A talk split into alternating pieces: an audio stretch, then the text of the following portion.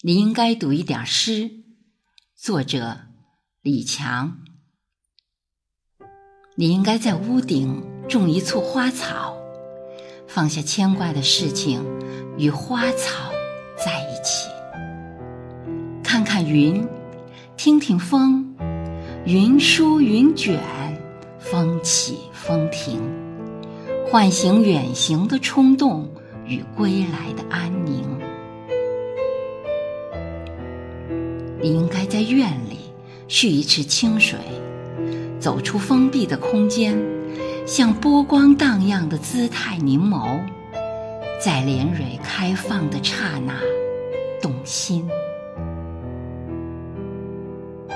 你应该有一位远方知己，你应该写信、读信，并期待来信，在秋高气爽。落叶纷飞的日子，读懂里尔克若有所思的背影。你应该读一点诗。人在红尘，要聆听天籁之声；人在旅途，要留意故人之讯。